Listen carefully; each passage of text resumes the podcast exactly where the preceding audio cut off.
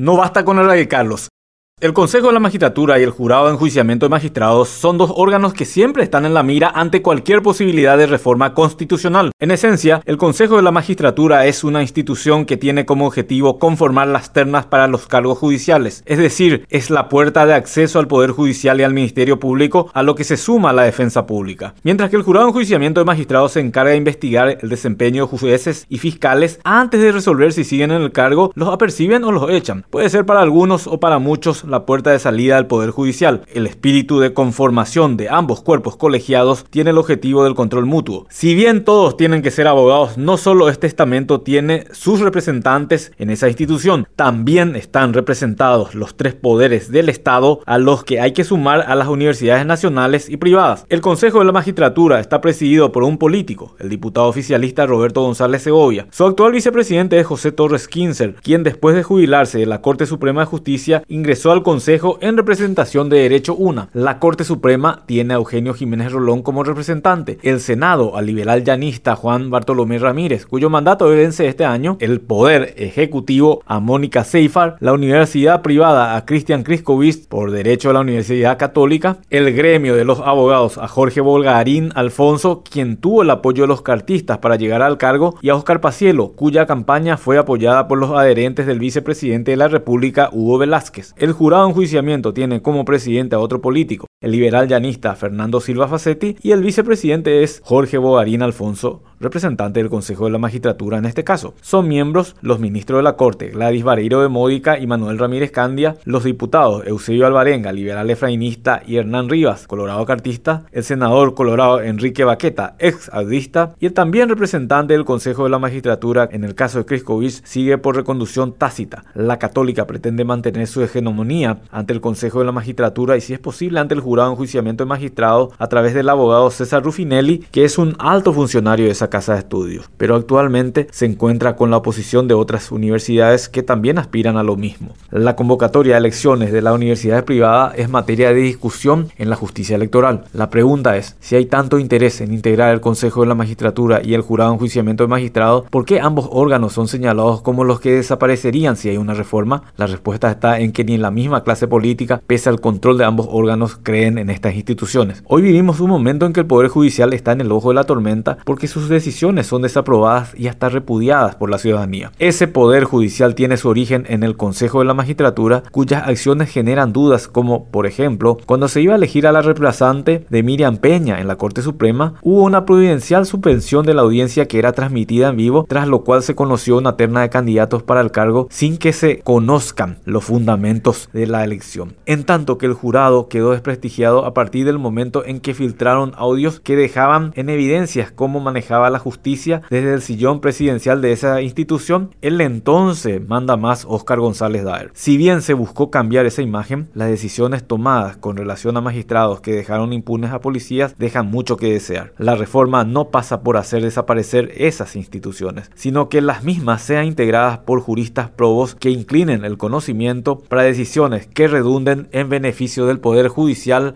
y de nadie más.